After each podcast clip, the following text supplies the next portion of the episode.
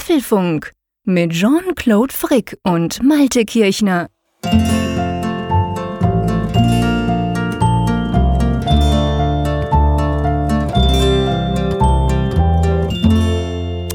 Herzlich willkommen zum Apfelfunk, genau gesagt zur Ausgabe 126 aufgenommen am 18. Juli am Mittwochabend spät bei mir an der Nordsee. Ja, ich bin immer noch in Holland in den Ferien. Geht gerade langsam die Sonne unter. Wie ist es bei dir? Ist sie schon untergegangen, lieber Malte? Ja, so weit bin ich ja auch nicht von dir entfernt, jetzt zumindest was die Luftlinie angeht. Nein, hier ist sie natürlich auch noch da und verabschiedet sich gerade so in, in deine Richtung, glaube ich, oder? Äh, ja, genau. Sie geht bei mir im, im Westen unter. Ich gucke, also mein, mein Häuschen da, mein Apartment im elften Stock ist nach Westen ausgerichtet. Von dem her sehe ich sie wirklich über dem Meer untergehen. Wunder, wunderschön. Habe übrigens gerade ein, während wir das aufnehmen, ein kleines Experiment am Laufen mit einer Timelapse. Ähm, ich nehme da ein Video auf. Ich habe mein iPhone 8 Plus mit auch noch und habe das jetzt in eine selbst gebastelte Halterung aus einer abgeschnittenen Plastikflasche gesteckt. Und der nimmt jetzt mal ein paar Stunden auf den Sonnenuntergang, das Meer, die Schiffe, die vorbeifahren fahren. Ja, und ich verspreche mir davon doch dann ein ganz lustiges Video. Ich, ich musste jetzt aber doch mal eine Ferienfrage stellen. Aber immer. Wir haben ja Ferienfolge. Wie, wie, viele, wie viele Smartphones hast du eigentlich mitgenommen in die Niederlande? Och, das, Moment, lass mich mal kurz gucken. Das geht noch. Zwei iPhones, also mein iPhone 10, dann das iPhone 8 Plus. Ähm, ein Galaxy S9 Plus, ein Pixel 2 XL, ein Huawei P20 Pro und noch ein Huawei Mate RS, das ich noch testen muss. Das ist die super teure Porsche-Design. Ja, geht doch noch, oder? wie, wie, wie, hast du die über die Grenze gekriegt? Ich meine, Eigengebrauch Warum ist doch nicht? fast nicht mehr durchzukriegen, oder? Ja, hey, natürlich, ich bin Digitalexperte, Punkt. Nee, das Schöne ist ja, das Schöne ist ja, es interessiert ja niemanden. Also wenn ich ja, mhm. ich habe ja durchaus einige Länder durchquert auf der Reise von den Schweizer Bergen hier in die Nordsee. Ich bin ja zu zuerst quasi in, in Basel rüber nach Frankreich. Ich bin nicht über Deutschland gefahren, sondern über Frankreich. Und wenn du da von Basel nach Frankreich fährst, das interessiert ja niemanden. Da ist ja gar keiner mehr da. Und danach Luxemburg, danach Belgien, danach Holland, da gibt es ja gar keine Grenze mehr. Das merkst du ja nur, ja. dass da so ein Schild an der Autobahn steht, das mit 120 kurz mal rechts vorbeifliegt. Dann merkst du, aha, und dein Navigationssystem sagt, hallo in Holland. Also von dem her gibt's das gar nicht mehr. Aber witzigerweise, du weißt ja, wir Schweizer, wir gehören ja nirgends dazu, vor allem nicht in der EU. Also wenn ich dann zurückfahre, dann ist es immer noch so wie früher in den 80er Jahren, wenn wir nach Frankreich fuhren, meine Eltern mit mir, ähm, dann hast du dort strenge Zöllner, die ganz streng gucken und die dich, wenn du Pech hast, auch mal noch rausnehmen und dein ganzes Auto auf den Kopf stellen. Aber ich glaube, die interessieren sich wahrscheinlich nicht für Smartphones, zumal ich ja keine Verpackung dabei habe. Und ich glaube nicht, dass es verboten ist, für den Eigengebrauch ganz viele Smartphones hin und her zu tragen, oder? Grundsätzlich nicht, aber die sind ja schon immer schnell dabei, dann zu sagen, dass man, was weiß ich, die gekauft hat und ja, dann für genau. günstigeres Geld oder zu einem guten Preis dann irgendwie unter die Leute bringen will. Hey, du hast schon recht. Also es ist schon nicht ganz zu, zu unterschätzen. Also ich habe auch schon mal an, in London zum Beispiel Testgeräte gekriegt und dann haben sich die Hersteller schon auch Mühe gegeben, entsprechende Dokumente beizulegen, damit man dann nicht irgendwie, wenn man in Zürich landet, äh, Probleme kriegt, quasi, was man da für Geräte mit sich schleppt. Wobei das Witzige ist ja, mich hat tatsächlich mal ein Zoll Zöllner darauf angesprochen, das ist schon, glaube ich, zwei Jahre her. Und da hatte ich ein Gerät, das man ja noch gar nicht kaufen konnte. Weil meistens kriegen wir Journalisten das ja ein, zwei, drei Wochen früher. Und dann haben wir im Internet danach gegoogelt und haben es dann gesucht, ob man das jetzt kaufen kann. Und er fand das dann selber ganz spannend. Ich glaube, der war dann irgendwann auch ganz überzeugt davon, dass ich wahrscheinlich kein Bösewicht bin und fand das dann ganz spannend, warum ich das denn habe. Und ich habe es ihm dann so ein bisschen erklärt und so. Aber es ist schon nicht ganz ohne, du hast recht. Aber ich wäre jetzt gar nicht auf die Idee gekommen. Und ehrlich gesagt, neben dem ganzen Spielzeug von meinen Kindern verliert der Zöllner relativ schnell die Lust, unser Auto zu durchsuchen. Wenn es komplett voll ist, da, da geht das einfach unter. Ja, ich glaube, bei Holland Reisen, das ist zumindest hier so. Ich will, wir leben ja auch nahe an den Niederlanden dran dran und da, da suchen dann auch die Bundespolizisten in der Regel eher andere Sachen von den Reisenden. Keine Smartphones, meinst du? Nein, also auch nicht Pantoffeln und Blumen, sondern alles klar. geht, eher, geht eher in eine andere Richtung. Aber wo wir gerade beim Thema sind, äh, ganz witzig, Ferienfolge, also ein bisschen Exkurs sei erlaubt an dieser Stelle. Apfelfunkhörer Helge, der hat uns eine ganz interessante Berechnung noch dann geschickt. Wir hatten ja beim letzten Mal ein wenig darüber gesprochen, wie hoch du denn wohl sitzt in deinem, ich glaube, elfter Stock war das, oder? Elfter Stock, genau, genau. Und äh, wir waren uns da nicht so ganz schlüssig, haben aber ja unsere Berechnung vorgenommen und er hat augenscheinlich das Wissen der Feuerwehr, die hat so eine Kategorie, wie man dann Stockwerke bemisst und so und er ist da, darauf gekommen zu sagen, ungefähr 50 Meter hoch sitzt du dort. Genau, weil er nämlich gesagt hat, hat er uns ja im Tweet geschrieben, er sagt, in der Feuerwehr, da gehen sie von drei Metern pro Stockwerk aus und ich bin ja noch auf dem Deich. Ich habe gesagt, das, das Hochhaus steht ja selber nochmal auf dem Deich, also muss man da nochmal ungefähr 10, 15 Meter dazu rechnen und so würde man dann eben ungefähr auf knapp 50 Meter kommen. Also ich bin quasi 50 Meter über dem Meer. Ja, das finde ich super. Also auch das ist wieder typisch Apfelfunk, typisch Apfelfunk-Hörerschaft, die einfach immer mehr weiß als wir zwei, lieber Malte. Und übrigens, das mit der Ferienfolge, das muss ich jetzt doch noch sagen, bevor wir hier zu den Themen kommen und loslegen. Ähm, früher, in der guten alten Zeit des Apfelfunks am Anfang, da war es ja tatsächlich so, erstens haben wir die Ferienfolgen voraufgezeichnet mit dem Feedback, das sie uns immer schickt. Da haben wir immer genug. Und dann war es aber ja auch so, dass man ganz klar sagen musste, so im Juli war ja saure Gurkenzeit. Und ich meine, lieber Malte, wir haben ja schon die letzte Folge nicht primär über Sand und über Holland oder die Nordsee gequasselt. Und so wie es aussieht, auch in dieser Folge nicht, oder? Nein, ganz und gar nicht. Also es ist wirklich wie verhext, dass wir dieses Jahr eine Situation vorfinden, wo wir nicht dazu kommen, reine Feedback-Folgen zu machen.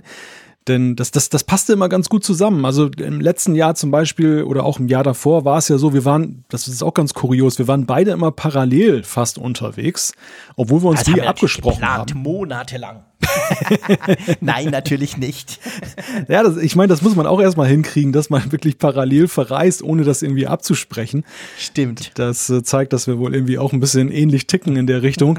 Und ja, und dann kam halt immer dazu, dass es dann auch insgesamt halt recht ruhig war und man konnte wirklich ruhigen Gewissens diese Folgen vorab aufzeichnen. Ich kann mich erinnern, wir haben immer gesagt, oh, was machen wir denn, falls jetzt doch mal so eine Breaking News kommt und wir mhm. sind dann so zwei Wochen im Voraus schon, ähm, was das Aufzeichnen angeht. Und dann haben, hatten wir ja auch mal so einen Notfallplan, dass wir dann, uns dann vielleicht doch noch irgendwie von extern zusammenschalten oder irgendwie sonst etwas machen, um das dann aufzugreifen. Das hat aber genau. nie gegriffen, weil es gab wirklich nie etwas. Wir mussten nie ein schlechtes Gewissen haben und dies, diesmal ist alles anders. Ja, das ist definitiv so. Also wir haben bis jetzt nie das Gefühl gehabt, wir könnten etwas verpassen oder anders gesagt, wir verpassen etwas. Aber dieses Mal ist es definitiv anders.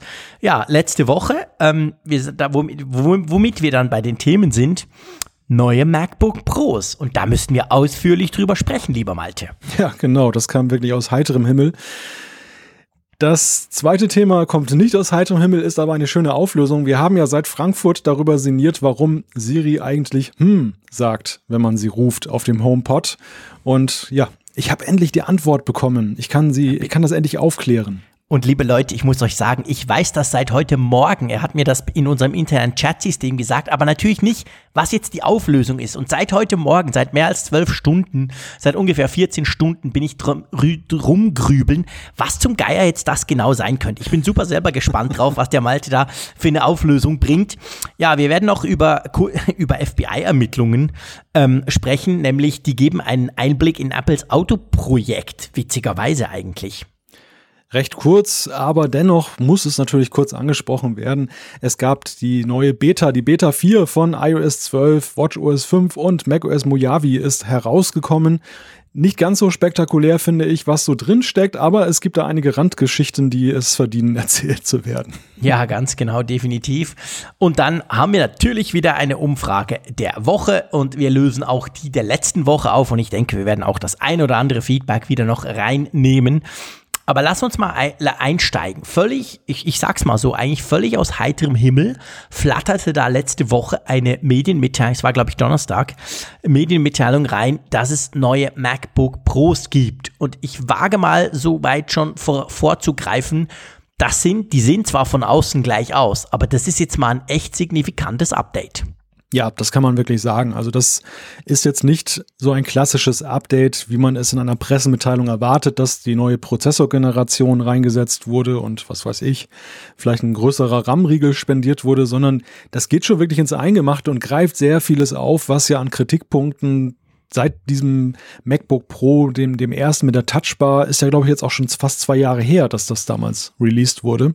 Ja, genau. Das war 2016 im Herbst, als das rauskam. Richtig. Und das hat ja tüchtig Diskussionen ausgelöst. Also das war ja nun wirklich eine, eine riesige Welle, die dann losging hat Apple die Pros vergessen, hat, nehmen sie sie nicht mehr ernst. Das war ja so der Tenor der ganzen Sache und das hat ja auch etwas ausgelöst, worüber wir ja auch dann danach häufig hier schon gesprochen haben. Insbesondere bislang halt im Desktop-Bereich, also dahingehend, dass gesagt wurde, es kommt ein neuer Mac Pro, auf den wir allerdings noch warten und es kam der iMac Pro, also in der Richtung hat sich schon sehr viel bewegt, aber in Sachen MacBook Pro, da schien Apple ja lange standhaft zu bleiben.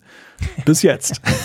ja, das kann man so sagen. Also den MacBook Pros wurde ja seit diesem Update eigentlich äh, der Touchbar-Modelle, also das, das waren ja komplett neue Designs, die sahen von außen auch ganz anders aus als die Vorgängermodelle im, im Herbst 2016. Und seit da hat man ja diskutiert, sind das wirklich noch Pro? Verdienen die dieses MacBook Pro eben im Namen noch? Sind das noch Modelle für Profis, für Pros, für Professionals, die damit quasi arbeiten? Äh, oder ist das eher so eine Consumer-Geschichte? Und einer der Punkte war natürlich die 16 GB RAM-Limitierung. Ihr wisst das alle. Man konnte auch im großen 15 Zoll Modell konnte man nicht mehr als 16 GB RAM reinbauen, beziehungsweise es gab es einfach nur mit 16 GB, ließ sich nicht erweitern. Ja, und da kann man jetzt, wenn man möchte, 32 GB ordern wie immer zu einem recht hohen Preis. Da kommen wir nachher noch dazu. Aber ja, immerhin, das ist doch schon mal eine Sache, oder? Ja, das ist vor allem ein großes Thema, weil ja auch gesagt wurde, dass das bei dem MacBook Pro so nicht möglich war. Es hatte ja sehr viel mit dem Speichercontroller zu tun. Und Apple hatte damals ja dann auch sehr ausführlich argumentiert, dass ein größerer Speichercontroller, ein, ein machtvollerer, dann vieles dann ins Gegenteil, ins Negative verkehren würde, was eben gut sei an dem MacBook Pro. Und jetzt haben sie es augenscheinlich doch hingekriegt, diesen Pro-Wunsch nach mehr Arbeitsspeicher dann in die Tat umzusetzen. Und das ist natürlich dann schon mal das erste große Entgegenkommen in der Kritik damals, die es gegeben hat. Ja, wobei man muss eine ganz kleine Einschränkung machen. Und zwar ist es so, dass man das nur beim 15 Zoll Modell kann. Also das 13 Zoll, das kleinere Modell, obwohl das, wir kommen dann dazu, ebenfalls ein ganz signifikantes Update bekommen habt. Aber dieses Modell kann nur mit 16 GB äh, aufgerüstet werden, wohingegen eben das 32er, das kannst du, wenn du willst, auch mit 32 haben. Macht natürlich irgendwo durch Sinn. Das 32er ist ja noch, ja, ich sag mal, hat, hat noch ein bisschen mehr Power unter der Haube und ist auch durch seinen größeren Bildschirm noch ein bisschen, noch ein bisschen mehr Pro, oder? Ja, ja klar. Also das, das 15 Zöller Modell ist, was ich so in den Diskussionen der letzten Monate gesehen habe, schon der Standard, was jetzt dann das, ja. das professionelle Arbeiten angeht. Also 13 Zoll, klar, es gibt auch die Anwender, die das gerne haben, aber die Displaygröße schränkt ja grundsätzlich halt ein, was viele Anwendungen angeht. Also wenn man da nicht gerade mit einem zusätzlichen Bildschirm arbeitet, dann ist es wirklich dann schon recht schwierig, manche Sachen da drauf zu machen, selbst wenn man genug unter der Haube hat. Ja, zum Beispiel, wenn man podcastet, wie ich das gerade auf meinem MacBook Pro 13 Zoll mit Touchbar mache, da hat man natürlich ganz viele Fenster offen und das stimmt schon. Ich würde mir, ich würde mir zwar nicht wünschen, das 15 Zöller zu haben, wenn es drum um die Portabilität geht. Ihr wisst, ich mag es schön klein und da ist das 13er, wie ich finde, fantastisch, aber es ist schon so, also allein der Bildschirm ist einfach ein bisschen klein, wenn man da verschiedenste Dinge nebeneinander möglichst alle offen haben möchte und irgendwie im, im Überblick haben. Ähm, ich glaube, das Spezielle an diesen neuen Modellen ist ja die neue Prozessorarchitektur, die natürlich auch ein neues Motherboard und so weiter mit sich bringt und eben auch die Möglichkeit, dass man jetzt durch den Chipsatzwechsel diese 32 GB RAM reinbauen kann. Und zwar sind das ja ganz eine neue Prozessorgeneration, die da eingebaut wurde, die ganz neuesten Intel Core Prozessoren und das finde ich super, super spannend. Das 13 Zoll Modell gibt es jetzt, wenn man das Touchbar-Modell wählt, das muss man vielleicht noch dazu sagen, ja. gibt es jetzt standardmäßig als, als Vierkern-Version. Das 13 Zoll war ja bisher immer nur ein Dual-Core, jetzt ist es ein Quad-Core und das ist ja schon, finde ich, ein sehr signifikantes Update. Ja, definitiv. Also ganz wichtig auch die Einschränkung, die du gerade gemacht hast, dass es nur die Touchbar-Modelle betrifft. Das ist sicherlich auch hervorzuheben, denn damit ist dann eben dieser ganze Reigen der Verbesserung erst ab einer höheren bestimmten Preisklasse zu bekommen ja. und nicht bei den günstigeren, Anführungszeichen günstigeren Einstiegsmodellen des MacBook Pros, das sogenannte MacBook Escape, das nämlich nicht die Touchbar hat, sondern noch die Escape-Taste, deshalb diese Namensbenennung in Fachkreisen.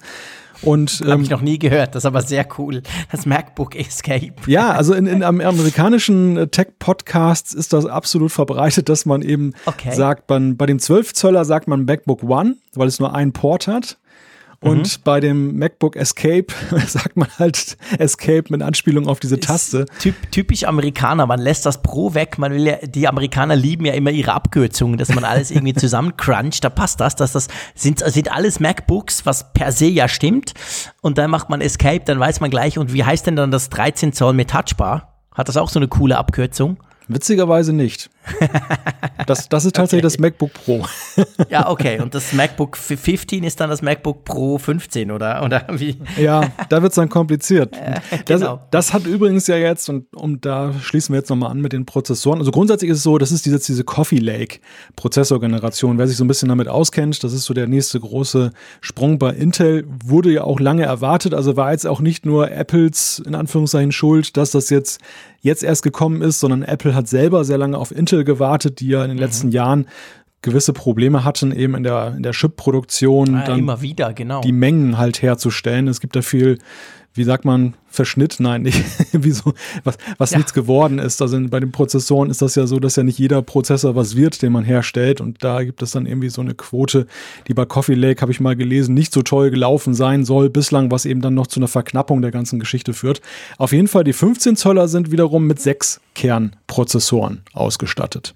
Genau, also da ist dann quasi der Schritt von Quad-Core von 4 Kern auf 6 Kern erfolgt und beim 13 Zöller ist er von, von Dual-Core, also von 2 Kern auf 4 Kern. Das ist schon eine ziemlich große Sache, muss man sagen. Wir kommen dann nachher nochmal zu diesen Prozessoren, vor allem beim größeren 15 Zoll Modell.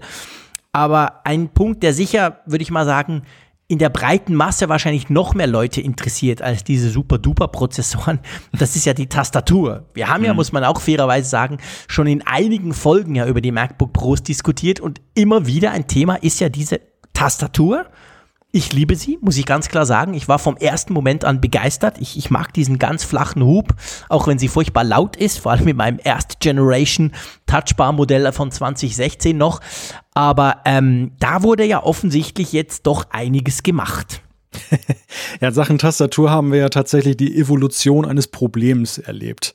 Angefangen genau. von dem ersten Auftauchen, was dann noch eher belächelt wurde, nach dem Motto, oh, Staubkörner an der Tastatur und es geht nicht mehr. Und, und äh, da hatte Apple leichtes Spiel, dann auch zu sagen, keine Ahnung, wo das herkommt, bis hin, dass sich das immer mehr gesteigert hat, dass Apple dann aber trotzdem gesagt hat, das sind Einzelfälle, dass das fällt auch jetzt nicht unter die ähm, kostenlose Reparatur, was, was ja auch uns Hörer geschrieben haben, dass sie dann sagten, ich soll da ein paar hundert Euro ausgeben, um das reparieren zu lassen, mhm. bis hin eben zu diesem letzten Schritt, der ja vor einiger Zeit kam, dass Apple bekannt gegeben hat, dass sie eben jetzt dann die kostenlose Reparatur machen, was uns ja wiederum dazu bewegt hat zu fragen, ja, was ist denn dann, ist das denn die Lösung? Also ist das denn, soll das jetzt ewig so weitergehen, dass sie halt kostenlos äh, Tastaturen reparieren oder haben sie nicht auch irgendwo eine Hardwarelösung für das Problem?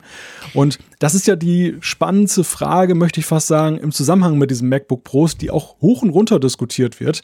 Apple selber sagt, da hat sich jetzt eigentlich, also sie sagen nicht, dass es eine Problemlösung dafür ist. Wiederum andere sagen aber, es sei eine Problemlösung da.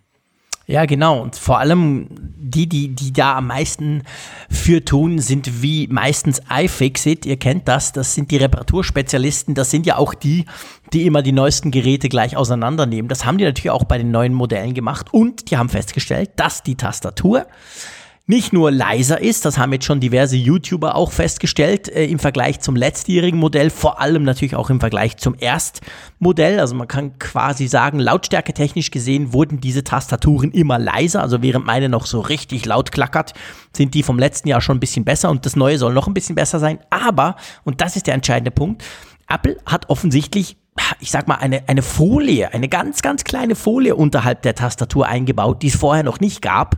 Ja, und jetzt rätselt natürlich die halbe Welt, wofür diese Folie wohl gut sein könnte. Und nicht nur iFixit ist ziemlich davon überzeugt, ja, das ist klar, das ist eben, um zu verhindern, dass Krümel quasi den ganzen Butterfly-Mechanismus, diesen ganz flachen Tastatur-Klackermechanismus zerstören, oder? Ja, es hat, es hat fast den Anschein, als wenn es dann die Zielrichtung ist, aber es ist natürlich genauso schlau von Apple, es nicht an die große Glocke zu hängen. sich keine Blöße, genau. Richtig, ja, einerseits, um nicht das Problem einzugestehen, aber ich glaube vielmehr auch, um nicht eine Erwartungshaltung dann zu wecken, die, falls es dann doch nicht funktioniert, dann halt zerstört wird. Also wenn, wenn es jetzt dann irgendwie dann doch wieder Staubprobleme geben sollte, dann sie haben sie ja nie gesagt, dass sie eine Lösung jetzt dafür gefunden haben. Umgekehrt, Gut, sie haben ja auch nie gesagt, es gibt ein Problem. Ja, okay, das haben sie eigentlich auch nie wirklich eingeräumt. Ja, das stimmt. Aber ich glaube, es geht eben noch weiter und das ist, das ist der ein bisschen unschöne Punkt für Leute, die jetzt sagen, okay, ich wurde von diesem Rückrufprogramm, ich war betroffen, ich habe eine neue Tastatur gekriegt, schön und gut. Das Problem ist, und das gilt inzwischen als ziemlich gemacht, auch wenn Apple das offiziell noch nie bestätigt hat, aber dass diese Drittgeneration-Tastatur, sagen wir der mal so, also die neue Tastatur der neuen MacBook Pros, die letzte Woche vorgestellt wurden, die ähm, die ist nicht die, die du kriegst, wenn ich jetzt zum Beispiel mit meinem 2016er Erstgeneration-Modell in den Apple Store laufe und sage, irgendwie die Tasten klemmen, dann werde ich ziemlich sicher von den, von den netten Leuten dort ähm, gesagt, dass, das, dass ich jetzt da passe in dieses Rückrufprogramm und dann kriege ich eine neue Tastatur. Aber ich kriege nicht die Drittgeneration-Tastatur. Ich kriege ziemlich sicher die Zweitgeneration, also die, die schon ein bisschen besser ist als noch meine, aber eben nicht die dritte, weil es ist ja offensichtlich so, dass wenn diese Tastatur ausgetauscht wird, wird eben nicht nur die Tastatur ausgetauscht, sondern das ganze Top-Case, also das ganze obere Case, inklusive Touchbar. Und da offensichtlich ist das Problem, dass die neuen Geräte ja einen anderen Chip, wir kommen noch dazu haben und die haben auch andere Akkus, die sind ein bisschen anders an. Also lange Rede, kurzer Sinn, diese schöne neue Tastatur, die offensichtlich das Krümelproblem wahrscheinlich hardwaretechnisch löst, die kriegst du nicht. Also es kann tatsächlich sein, dass wenn ich mein MacBook verkrümelt habe und eine neue Tastatur kriege, dass mir das in einem halben Jahr wieder passiert. Ja, ja, genau. Und umgekehrt wird das es ist halt schon so ein bisschen unschön. Das ist unschön und deshalb denke ich, hängen sie es nicht an die große Glocke, weil es natürlich Genau. Begehrlichkeiten wecken würde. Genau wie du es gesagt hast, dass das eben dann der Kunde hingeht und sagt, wieso, baut mir doch die bessere Tastatur ein. Baut mir doch den Schmetterling der dritten Generation ein. Und, Genau. und nimmt den der ersten Generation raus. Und genau das können sie nicht. Und deshalb ist es halt eben auch schlau, dann einerseits zwar die Kunden über eine gewisse Kulanz eben glücklich zu stellen oder zu, sagen wir, mal, ruhig zu stellen, dass die, Ja. dass die das repariert bekommen, aber eben nicht dann äh, dieses ähm, Fass aufzumachen, dass dann eben dann gesagt wird, hey, das, ihr räumt ja selber ein, dass das mangelhaft ist.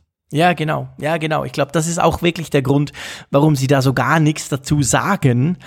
Also, sagen wir es mal so, bei den neuen, wenn du dir jetzt ein neues MacBook Pro kaufst, dann kriegst du nicht nur ganz viel neue Hardware, sondern du kriegst auch eine neue Tastatur, die wahrscheinlich deutlich unempfindlicher ist gegen dieses Krümelproblem, als das die vorherigen Modelle waren. Aber da, damit sind wir noch nicht beim Ende. Du kriegst noch mehr mit den neuen MacBook Pros. Richtig. Und zwar, das ist auch eine Premiere auf dem Mac, ein True Tone Display. Das finde ich geil.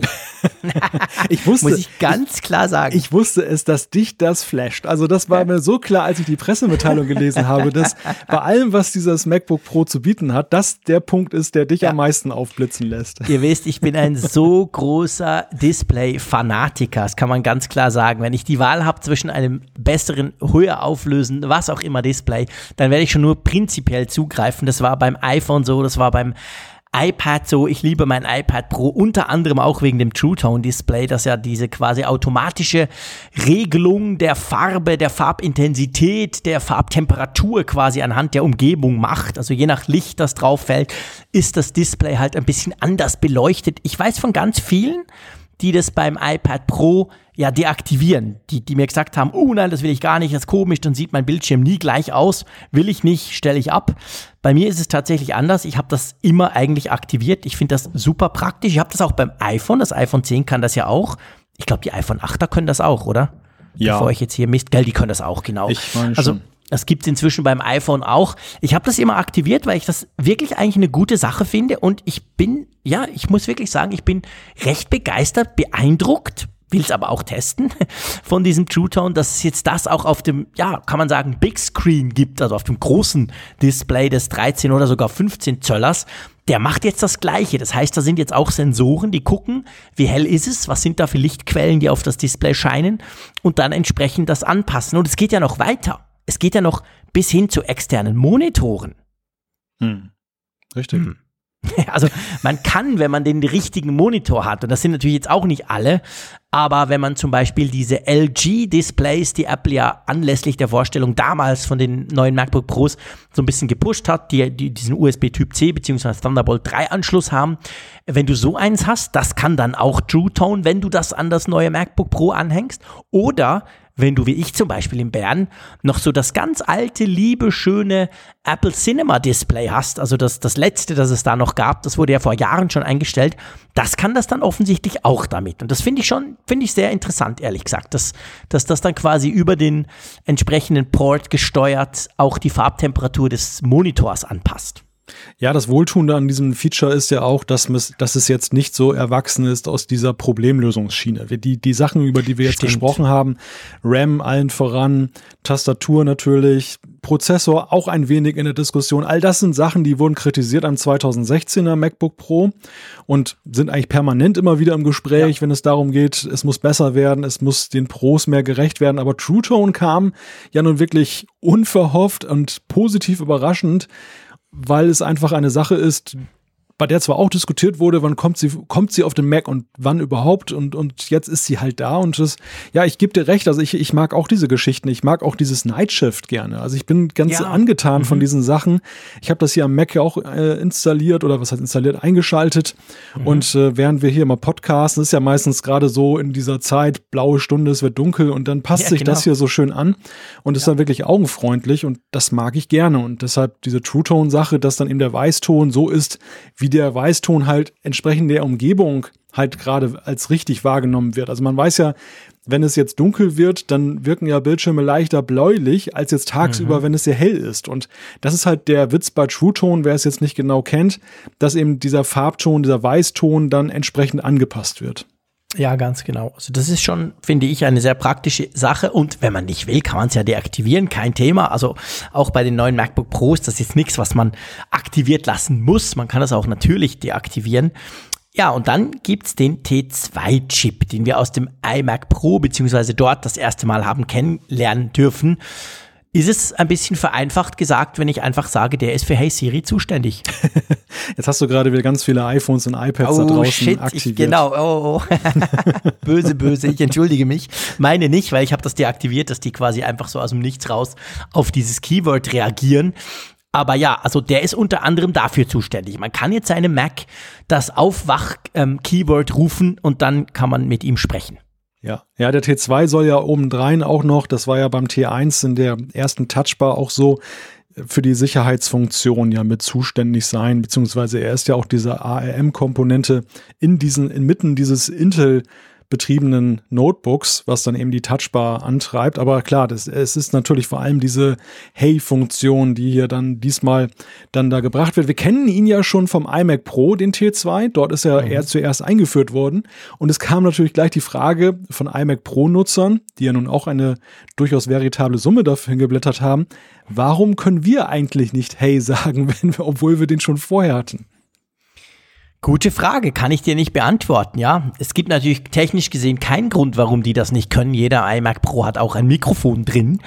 Also von dem her könnte man das dort auch. Ähm, ich, ich bin ehrlich gesagt, bist du sicher, dass die das nicht können? Ich hab also ich habe es natürlich nicht getestet, als ja. ich den bei mir hatte. Ihr wisst, ich bin ja extrem immer mit Siri und so. Also von dem her gesehen habe ich den Teil natürlich sowieso ausgelassen. Aber können die das nicht? Können das tatsächlich im Moment nur die neuen MacBook Pros?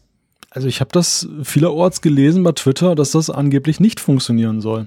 Okay, sonst werden wir jetzt dann sicher wieder gleich korrigiert, was sehr gut ist, ähm, die quasi die Korrektur äh, von unserer Hörerschaft, die kommen dann, äh, vielleicht hat einer ja schon eine iMac Pro und kann ja mal rufen das Keyword und gucken, ob da was passiert. Sonst denke ich, würde das wahrscheinlich mit einem Software-Update ja nachgerüstet werden können. Die Hardware wäre ja da. Der T2-Chip ist ja nicht nur für Touchbar und hey, ich sag's jetzt nicht mehr, ähm, zuständig, sondern der ist ja auch, ähm, der, der über, überwacht ja auch das RAM, die SSDs. Also der geht immer ein bisschen weiter als der T1-Chip, der schon vor allem Touchbar und diese Touch-ID ID natürlich äh, für das zuständig war, sondern der T2, der überwacht eben noch mehr Systemkomponenten auf Sicherheit, auf Integrität, ob da keiner irgendwas dran rumgefrickelt hat. Und das ist natürlich, ähm, ja, das ist natürlich schon spannend, finde ich. Also von dem her gesehen ist das eine Evolution, die Apple da weiter treibt und die bringen jetzt diesen Chip eben auch in die MacBooks. Und die Touchbar lebt weiter.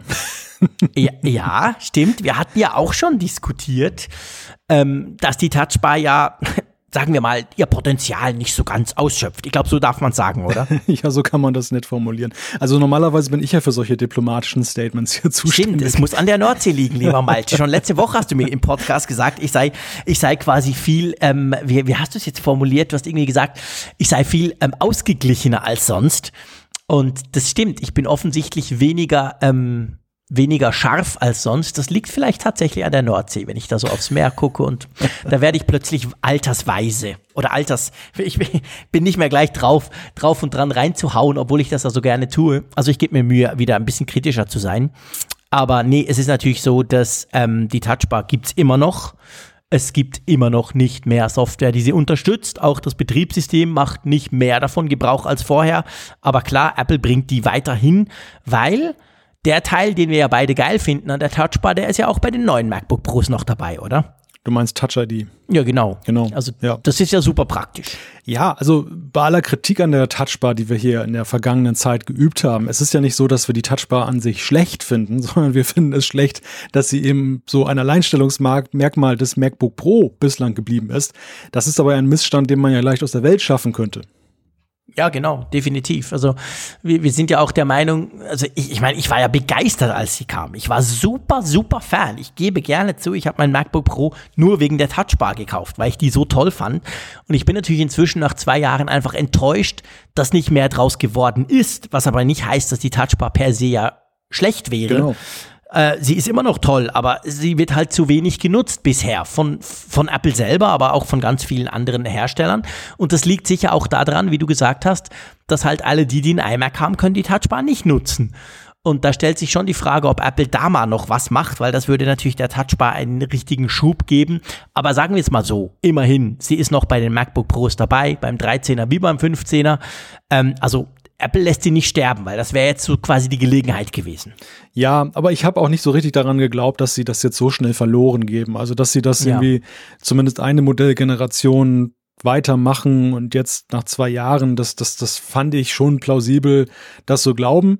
Aber es ist auch ein positives Signal, weil ich meine, bei allen Kritikpunkten, die wir jetzt geübt haben am MacBook Pro, vieles ist jetzt dann auch von Apple aufgenommen worden und versucht worden, zumindest sage ich mal ganz diplomatisch, zu korrigieren, in dem Sinne, wie es die Nutzer gerne hätten.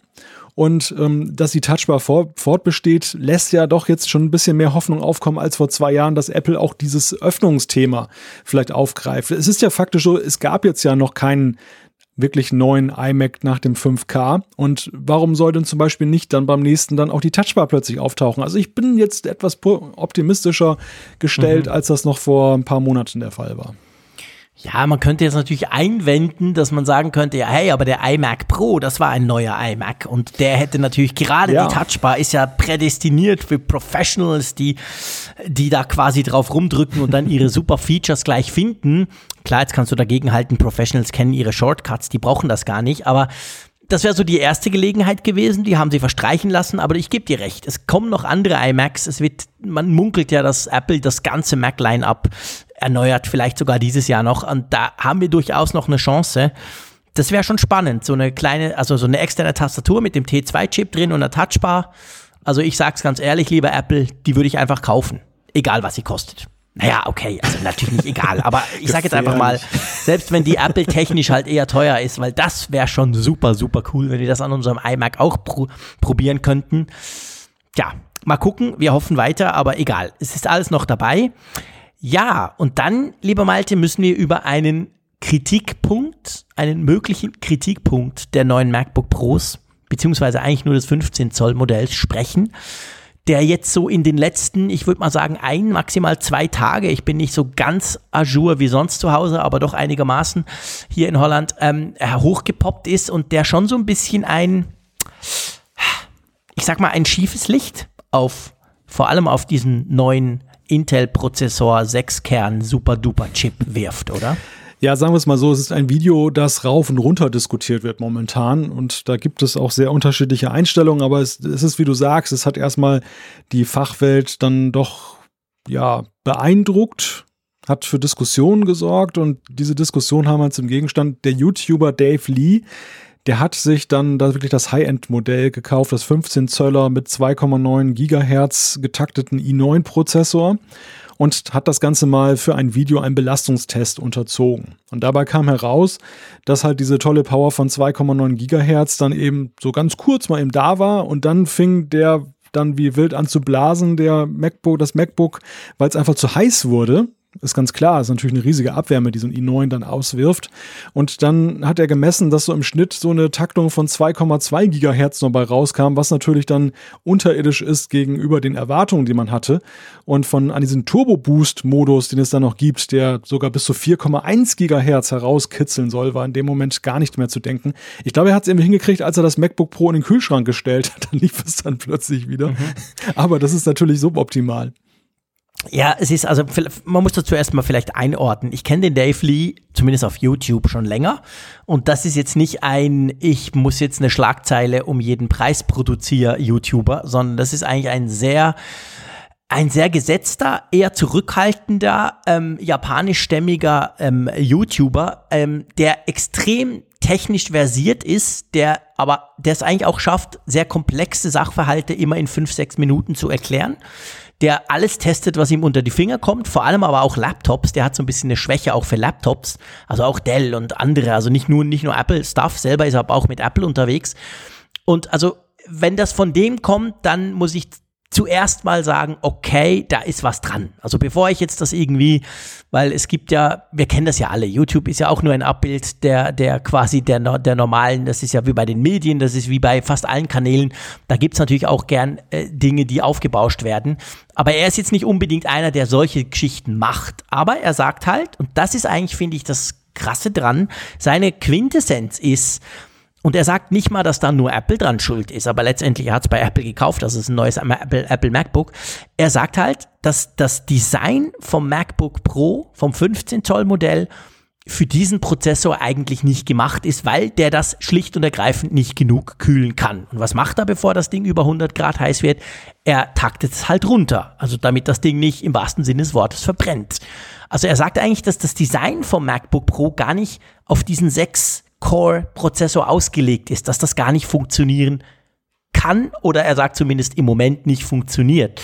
Und das natürlich schon. Ich finde, ich, also er sagt ja auch im Video, er sagt ja, wer kauft so ein Gerät? Das kaufen ja nicht die, die finden, ich will jetzt einen i9 haben, geil. Zum Beispiel der Frick, der das ja gar nie braucht. Sondern das kaufen, also der würde es vielleicht auch kaufen, weil er es geil fände, aber der würde es nie auslasten, so merkt er das nicht. Aber das kaufen ja eben genau die, die dann auch darauf angewiesen sind und sagen, hey, die Kiste soll rechnen. Und zwar 24, äh, vielleicht nicht, aber sagen wir 10 Stunden am Tag.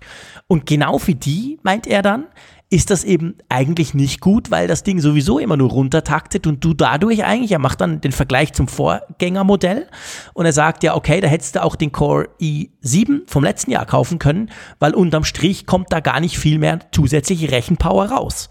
Und das finde ich schon ist eine steile Aussage, die aber irgendwie auch ein bisschen plausibel tönt, oder? Ja klar, also das erinnert sehr an diese Werbeversprechen der Breitbandanbieter, ja, die genau. da ja auch Stimmt. mal sagen, bis zu 500 Mbit und ja. wenn man, wenn das Kabel dann sehr lang ist und viele Nutzer noch davor geschaltet sind, dann kommen irgendwie effektiv 16 ist es dann vorbei mit, mit, mit 500 Mbit. Ja, ja, ja genau. richtig. Und, und das, das ist ein Versprechen, was man aber ja so von Prozessoren nicht gewöhnt ist. Das, das Thema dieses Thermal Takedowns, dass das runtergetaktet wird, damit eben dann die Thermik hinhaut, das ist ja nichts Neues. Das ist ein Thema, was Nein. uns ja in der Computerwelt ja schon seit vielen Jahren, seitdem die Hersteller immer mehr dazu übergehen, seitdem wir eigentlich wechseln vom Tower, ne? Also seitdem wir ja. diese riesigen Tower dann halt verbannt haben und wir lieben diese All-in-One-Desktops, wir lieben diese, diese, diese äh, Notebooks, die immer, immer flacher werden und möglichst auch leiser werden. Aber all ja. das hat natürlich einen Preis, weil die Wärme entsteht ja trotzdem und sie entsteht ja sogar noch mehr, weil die Prozessoren immer leistungsfähiger werden. Mhm.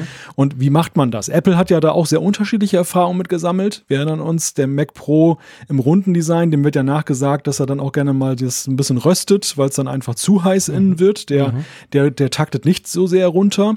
Und ja, und da muss der Apple dann am Schluss, sorry, wenn ich reingrätsche, ja. auch dann zugeben und sagen, hey, wir haben uns da quasi thermaltechnisch so eine, in eine Sackgasse manövriert, dass wir quasi einen komplett neuen Mac Pro Design mussten, weil der in dem Design, da war es gar nicht mehr möglich, den quasi mit neuen, schnelleren, ergo heißeren Prozessoren auszustatten. Das hat Apple beim Mac Pro ja sogar ganz offen zugegeben. Ja, ja klar, das haben sie ganz klar zugegeben. Und ein jeder, der jetzt ein MacBook besitzt oder ein, ein iMac, wird immer schon mal in diese Situation gekommen sein, dieses Mittelwegs, den der häufig gewählt wird, nämlich dass zum Beispiel mein iMac 5K ist an und für sich immer ruhig. Den höre ich gar nicht. Das ist also schön, ich kann damit jetzt wunderbar podcasten, weil er gar nicht rumrauscht irgendwie. Aber wenn ich jetzt irgendwie jetzt dann da, was weiß ich, Raytracing drauf laufen ließe oder lass mal in Final Cut mal so ein schönes 4K-Video rendern, mhm. dann höre ich den schon, weil dann fängt er an zu pusten und dann wird halt dann die Lüftung hochgeschaltet und ja, im Endeffekt wäre es wahrscheinlich irgendwann auch so, wenn es dann wirklich viel zu heiß wird und auch die Lüftung mit meinen im Moment 28 Grad Raumtemperatur hier, dass dann ähm, nicht mehr schafft, dann würde sie vom, womöglich auch ein bisschen Gas runternehmen, was ja sehr auch in meinem Interesse ist. Aber die Frage ist, wann passiert es und unter welchen Bedingungen? Und es sieht ja eben so aus bei diesem Dave Lee-Video, dass diese Bedingungen schon äußerst ideal sein müssen, dass man eben die volle Power abrufen kann. Und es ist, wie du sagst, das sind ja nicht irgendwelche Kunden, die jetzt dann sich damit schmücken, als wenn das jetzt irgendwie, was weiß ich, ein, ein Hochklassewagen ist. Die wollen das auch nutzen. Also das, bei denen geht es ja, ja, auch klar. um Arbeit. Nordsee hin oder her, aber du hast es jetzt sehr schön gesagt. Du hast gesagt, die, die, Bedingungen müssen ideal sein. Ich meine, hey, sagen wir es doch ehrlich, die Bedingungen müssen idiotisch sein, zum Beispiel im Kühlschrank. Dann funktioniert das Ganze. Wenn er es aber bei sich auf dem Tisch stehen hat und einfach mal ein paar Dinge gleichzeitig laufen lässt, dann merkt, dann, dann sieht er eben mit den Tools und die, die, das sieht man ja, das kann man messen in den Tools. Einerseits, wie die Hitze massiv hochgeht, aber dann vor allem, wie, wie relativ schnell eben gedrosselt wird. Und ja, seien wir ehrlich, du kaufst einen Ferrari eigentlich nicht, für das du, wenn du mal auf der Nordschleife unterwegs bist, dass er dir ab der zweiten Kurve dann auf 180 runter, runterdrosselt, weil irgendwas mit dem Motor, weil der Motor zu heiß wird. Das ist schon scheiße. Vor allem, weil MacBook, weil Apple, sorry, ja sagt auf der Seite, ich habe jetzt gerade die Seite aufgemacht, darum bin ich am Stottern, ähm, mehr Leistung, mehr Performance pro wie noch nie. Also ja. ich meine, das sind drei Aussagen, die sich alle auf die Performance beziehen. Da, da wird nichts übers Display gesprochen, über die schöne neue Tastatur, absolut nichts. Es geht nur um Leistung, Performance, Power. Und genau in dem Bereich offensichtlich hat das MacBook Pro 15 Zoll ein gröberes Problem. Jedenfalls in der Core i9, also in der teuersten, besten, schnellsten Variante. Ja, und das ist schon, also ich, ich frage mich da natürlich schon, ähm, lässt sich das irgendwie mit einer anderen, besseren, clevereren Ansteuerung der Lüfter, so nach dem Motto Lüfter vorher hoch, bevor das Ding so heiß wird, dann ist er halt lauter, aber dafür noch schnell oder, also da ist schon die Frage, lässt sich das überhaupt in irgendeiner Form beheben? Ja, ja, das ist eine berechtigte Frage. Also wie viel Spiel hat man letzten Endes bei, mhm. bei dieser ganzen Sache und um welchen Preis ist es natürlich auch möglich, denn auch diese Lüftergeschichte wirft natürlich dann gleich wieder einen Schatten da drauf, dass dann eben viele sagen würden, das Ding ist mir einfach zu laut. Also die Erwartung ist natürlich schon da, dass das nicht eine Turbine ist. Ja, aber ich sag jetzt mal, ich glaube, das wäre noch weniger schlimm. Das wäre suboptimal, ich gebe dir recht. Hast du ein schönes Gerät, dann ist das immer laut am, am vor sich hin brummen. Aber auf der anderen Seite, so wie es sich jetzt darstellt, ist es ja schon so, dass du eigentlich, ich, ich sag's mal ein bisschen überspitzt formuliert, eigentlich hast du gar keine Chance, die Leistung über einen etwas längeren Zeitpunkt überhaupt abzurufen, weil immer vorher schon gedrosselt wird, weil einfach das thermaltechnisch ein Problem gibt. Also mit anderen Worten, du kannst diese, diese, diese i9, diese 6-Core Mega Power Intel, das Beste, was du kaufen kannst, kannst du gar nicht abrufen, weil das einfach designtechnisch im Moment offensichtlich nicht geht.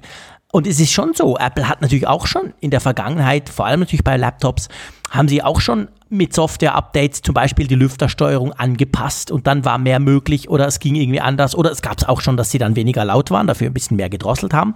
Also solche Geschichten gab es ja alles schon. Von dem her könnte ich mir schon vorstellen, dass sie sich sagen, okay, das war jetzt vielleicht ein bisschen krass, so nach dem Motto, die Lüfter kommen zu spät, das Ding ist schon so heiß, dass er dann wirklich drosseln muss.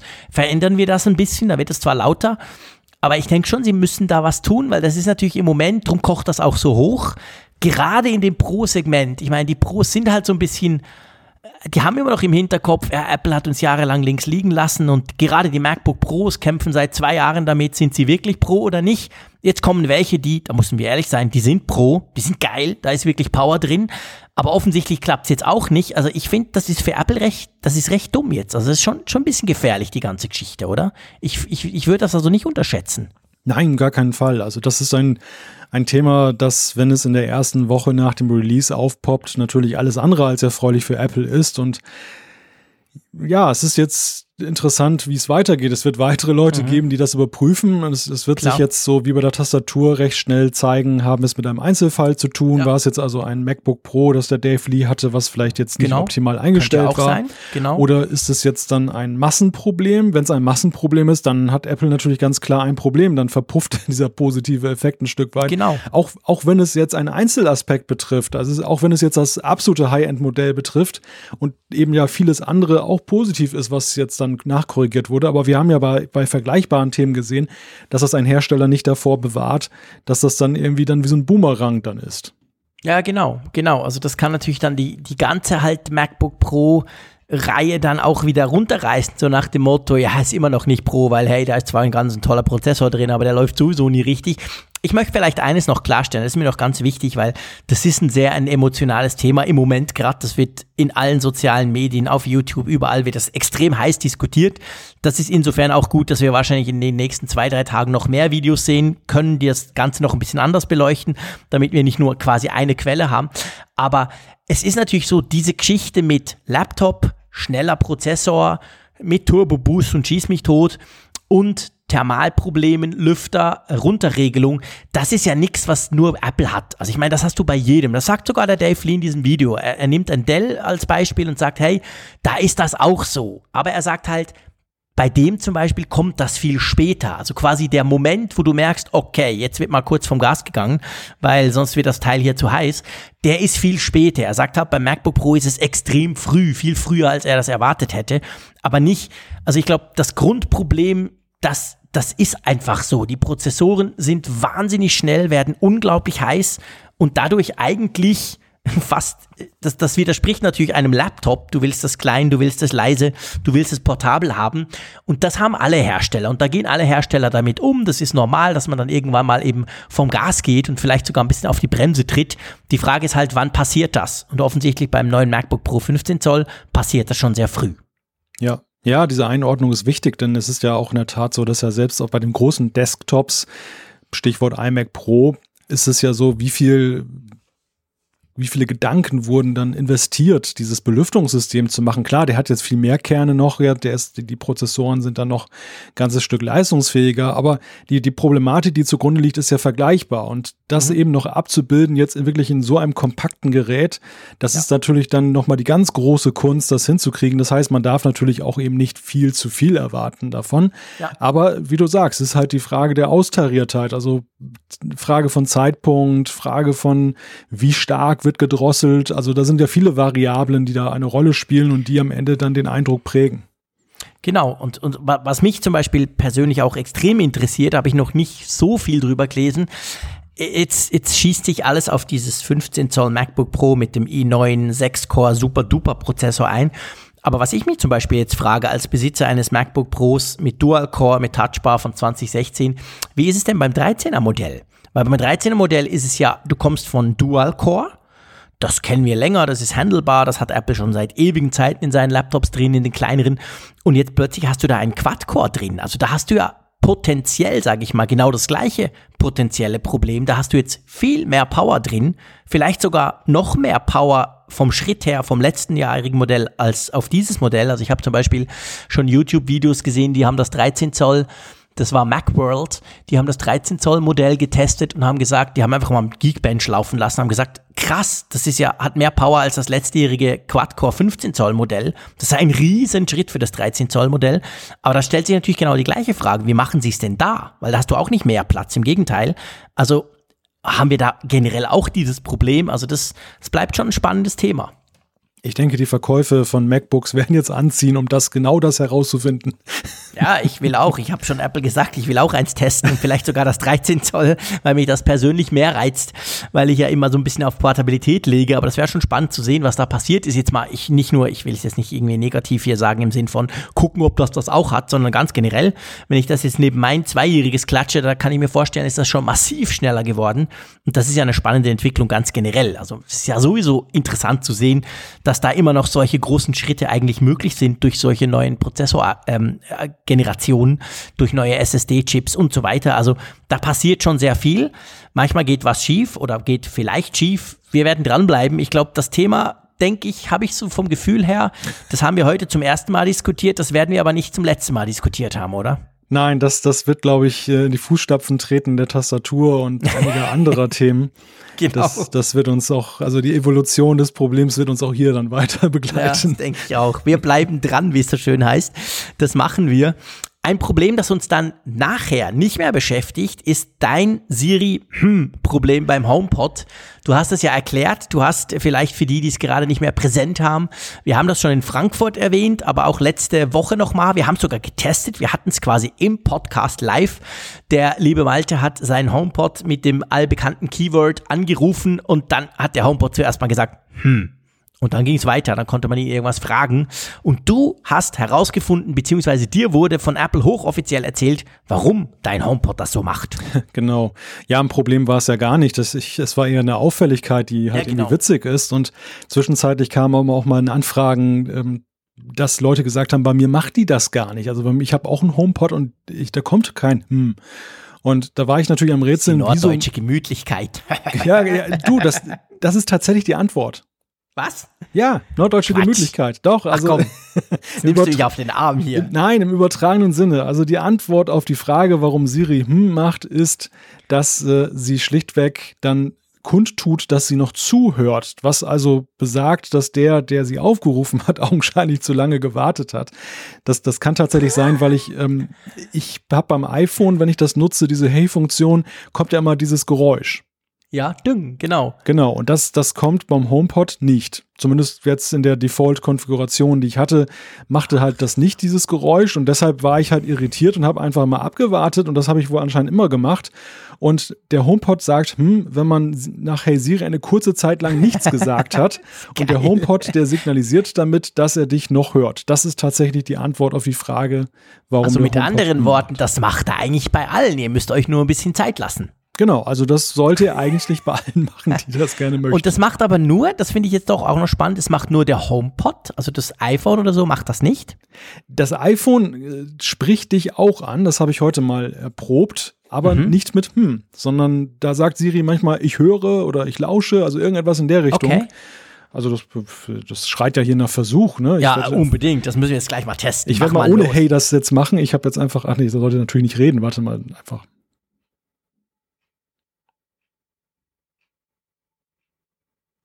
Ja, augenscheinlich sagt sie dann, dann nichts, wenn man auch nur den Knopf drückt. Also ich muss es doch mal das Hey-Wort gebrauchen. Ja, du hast es ja schon hey gemacht. Genau. Also wir machen mal Hey Siri. Ja. Ja, super. Jetzt hat der HomePod sich eingeschaltet. Und sagt ja, das, ja. Weil du hast, ich habe das gehört sogar hinten dran. Warte mal, jetzt kann ich ja das hier, jetzt muss ich das glaube ich auf laut stellen. Ihr seht, ich brauche ja ständig Siri. Ich brauche es normalerweise auf Apple Watch und die habe ich ja jetzt nicht. Also, hey Siri.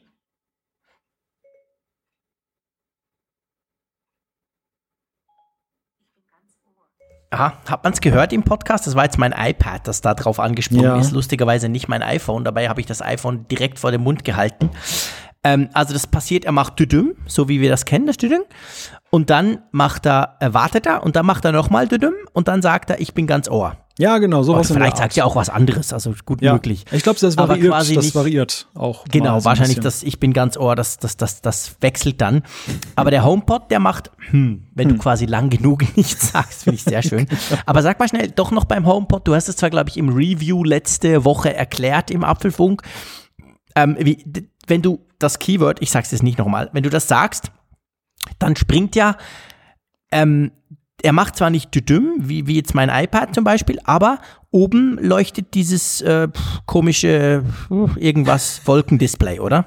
Ja, der, dieser bunte Kreisel, der da oben drauf ist, der aktiviert sich dann und daran kannst du eben auch sehen, dass sie empfangsbereit ist. Man kann ja übrigens auch den, diese Siri-Geschichte durch langes Drücken oben dann aktivieren. Okay. Und da macht sie auch hm? Also wenn du oben lange drückst und dann trotzdem nichts sagst. Ja, das ist wiederum eine spannende Frage. Das musst du mal testen. Wir spielen jetzt mit dem HomePod rum. Nee, da passiert nichts. Nee, da passiert gar Ja nichts. gut, ich meine, es ist ja eigentlich auch logisch, dass sie nicht Ja, klar. sagt, weil Sie geht ist ja, davon aus, du wenn ich siehst den Finger ja. drauf habe, dann, dann ist ja klar, dass ich sie direkt anfrage. Also wirklich spannend. Wirklich spannend. Wir wissen jetzt, warum Apple äh, Siri hm sagt. Das macht sie nur bei Malte. Oh shit, jetzt springt, warum springt sie jetzt bei mir an? Ich habe doch gar nicht das Hey-Wort gesagt. Halt die Klappe. So, zack. Ähm, gut, sehr schön. Hatten wir auch wieder was geklärt. Ihr seht, beim Apfelfunk lernt man doch immer wieder mal was dazu. Vor allem wir hier als Macher. Ähm, ja, jetzt nächster Punkt, FBI-Ermittlungen. Und da ging es irgendwie um Apples Autoprojekt. Erzähl mal kurz, äh, was da genau jetzt quasi ans Licht gerückt wurde. Da kam ja so ein bisschen was zum Vorschein, oder? Ja, das Autoprojekt ist ja eines der größten mysteriösen Sachen der letzten Jahre bei Apple. Also es wurde immer Definitiv. wieder gemutmaßt. Es gab Stellenanzeigen, die darauf hindeuteten, dass sie eben Leute suchten, die irgendwas mit Autos zu tun haben in der Entwicklung. Und dann war irgendwann ja klar, die machen irgendwas mit Autos. Aber es ist nie also wirklich direkt bestätigt worden, dass sie in die Richtung gehen. Also schon durch diese Testautos und so weiter, aber keiner weiß, was da eigentlich läuft und, und wie groß es ist. Und jetzt ist halt ein Fall aufgekommen, da geht es um einen Ex-Apple-Ingenieur chinesischer Abstammung, der sich wohl da so ein paar Sachen noch aus dem Projekt rausholen wollte, um die dann seinen neuen Arbeitgeber in China zukommen zu lassen. So, so zumindest der Tatvorwurf des FBI und auch von Apple. Apple hat den Fall selber intern mit ihrer neuen Sicherheitsagentur oder ihrer Sicherheitsabteilung aufgeklärt, hat das Ganze dann aber das FBI gegangen, weil es ja schon so eine Art internationales äh, Spionagethema fast schon ist, Wirtschaftsspionagethema. Und äh, der gute Mann, der ist jetzt halt ähm, angeklagt, es drohen ihm im Extremfall sogar bis zu zehn Jahre Haft oder 250.000 250.000 ähm, US-Dollar Strafe. Ja, und es gibt halt Einblicke, dass Apple tatsächlich mit autonomen Fahren sowohl Hard- als auch Softwaremäßig etwas entwickelt, denn er hat ein 25-seitiges Dokument mitgehen lassen, in dem wohl eine Platine, eine Platine beschrieben ist, die eben für so ein Auto genutzt werden kann. Kann, könnte, vielleicht, eventuell mal. Entschuldigung, wenn ich da so, so einfach so, so, so ganz unmotiviert äh, reinquatsche. Ähm, äh, ja, das Problem, ich meine, ehrlich gesagt, wir wissen jetzt, dass sie irgendwann sowas forschen, was wir ja eigentlich immer schon dachten zu wissen. Und wir wissen aber immer noch nicht, äh, worauf, wo, wohin das gehen soll. Und ich glaube, das ist ja bei diesem Apple-Auto-Thema iCar, wir erinnern uns, ich glaube, wir haben schon vor zwei Jahren ja das erste Mal darüber oder sogar ganz am Anfang vom Apfelfunk in unseren ersten Folgen war das sogar schon ein Thema. Damals glaubte man ja noch, es gibt wirklich damals das Apple-Auto quasi. Also ich finde es spannend, dass einerseits da immer wieder quasi Informationen hinkommen, wie, wo, was da eventuell kommen könnte. Aber auf der anderen Seite muss man ja eigentlich fair sein und sagen, wir wissen ja immer noch nicht, wo das hinführt und ob das überhaupt zu was führt, oder? Ja, ich meine, im Zuge dieser Ermittlungen wird natürlich auch jetzt nicht offengelegt, was da Sache ist. Klar, okay, Denn stimmt. das, das würde ja dann dieser ganzen Sache Vorschub leisten, die ja hier gerade geahndet werden soll. Das ist auch ganz klar. Ja, nein, aber es, ist, es zeigt sich ja doch, ähm, es ist einmal mehr eine Bestätigung dafür, dass Apple zumindest in der Richtung aktiv forscht. Auch selbst das ist ja, Ja. recht spekulativ gewesen. Fahren sie diese Autos da jetzt durch die Gegend, weil sie CarPlay 3 oder was dann testen? Oder geht es tatsächlich um mehr? Und es geht augenscheinlich um mehr. Ob das in Produkte mündet, was Apple selber als Geschäft damit vorhat, das ist eine ganz andere Frage. Und äh, was ich schon mal sagte, also äh, ich könnte mir eben auch vorstellen, dass ein großer Hersteller wie Apple einfach auch bestimmte Forschung betreibt, gar nicht mal um in das Marktsegment jetzt dann von vornherein einsteigen zu wollen, sondern einfach um am Ball zu bleiben und eben vorbereitet zu sein, wenn bestimmte Entwicklungen eintreten. Ja. Ja, das ist wahr. Das ist genau der Punkt. Also von dem her, da hat sich nichts geändert, aber es ist doch immer spannend, dass zwischendurch mal wieder, ist es eben wieder ein Thema. Äh, Ich weiß nicht, wie es bei dir war, Malte. War es bei dir auch ein Thema die letzten einen Tage? Pff, Was heißt, der- seit gestern Abend? Ich nehme an, du hast auch die eine oder andere Beta 4 von iOS 12 installiert, oder? Ja, ja, genau genommen eine, aber das äh, hat mir auch schon so nervlich gereicht. Echt? Ach komm jetzt, ich hier in Holland, quasi im Outback mit schlechter Internetverbindung, hab doch immerhin schon drei Geräte aktualisiert. Völlig ohne Probleme, aber bei dir war es offen augenscheinlich anders. Erzähl mal.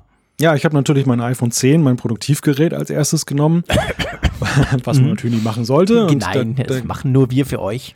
ich glaube, das haben sie extra für mich so eingespielt, um man auch hier im Apfelfunk mal zu dokumentieren, was passieren kann, wenn man so einen Blödsinn macht wie ich. Es war nämlich so, das hat dann über meine wunderbare, schöne, schnelle Internetverbindung auch schnell geladen. Es hat dann auch dann schnell rüber installiert. Also der Balken war am Ende und dann war erstmal Schicht. Also der Balken stand da fest. Man kann dann ja Echt? auch nichts mehr machen.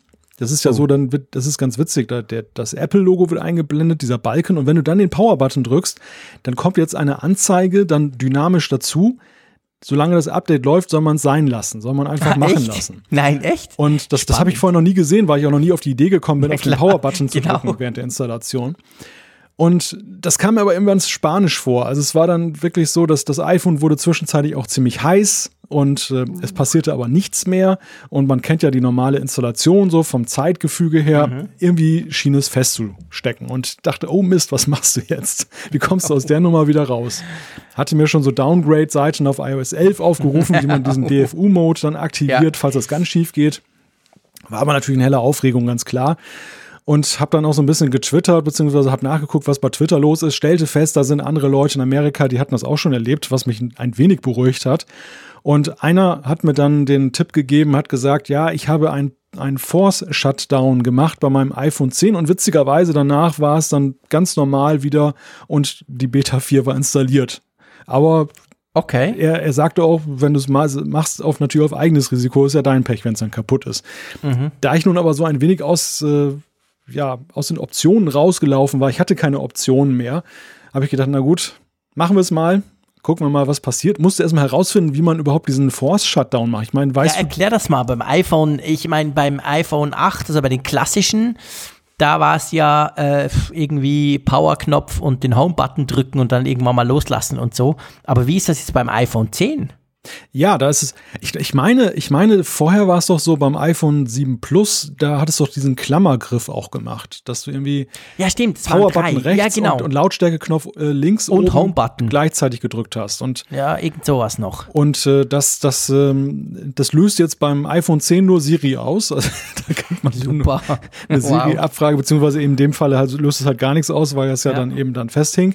Und da ist es tatsächlich so, dieser Force-Shutdown, man macht den, den Lautstärkeknopf laut ganz kurz, den Lautstärkeknopf leise ganz kurz und dann drückt man ganz lange den Power-Button, bis das Gerät dann tatsächlich ausgeht. Echt? Und das ist so quasi äh, wie wenn du den Netzschalter drückst am PC. Richtig, also genau. Ist dann wirklich so.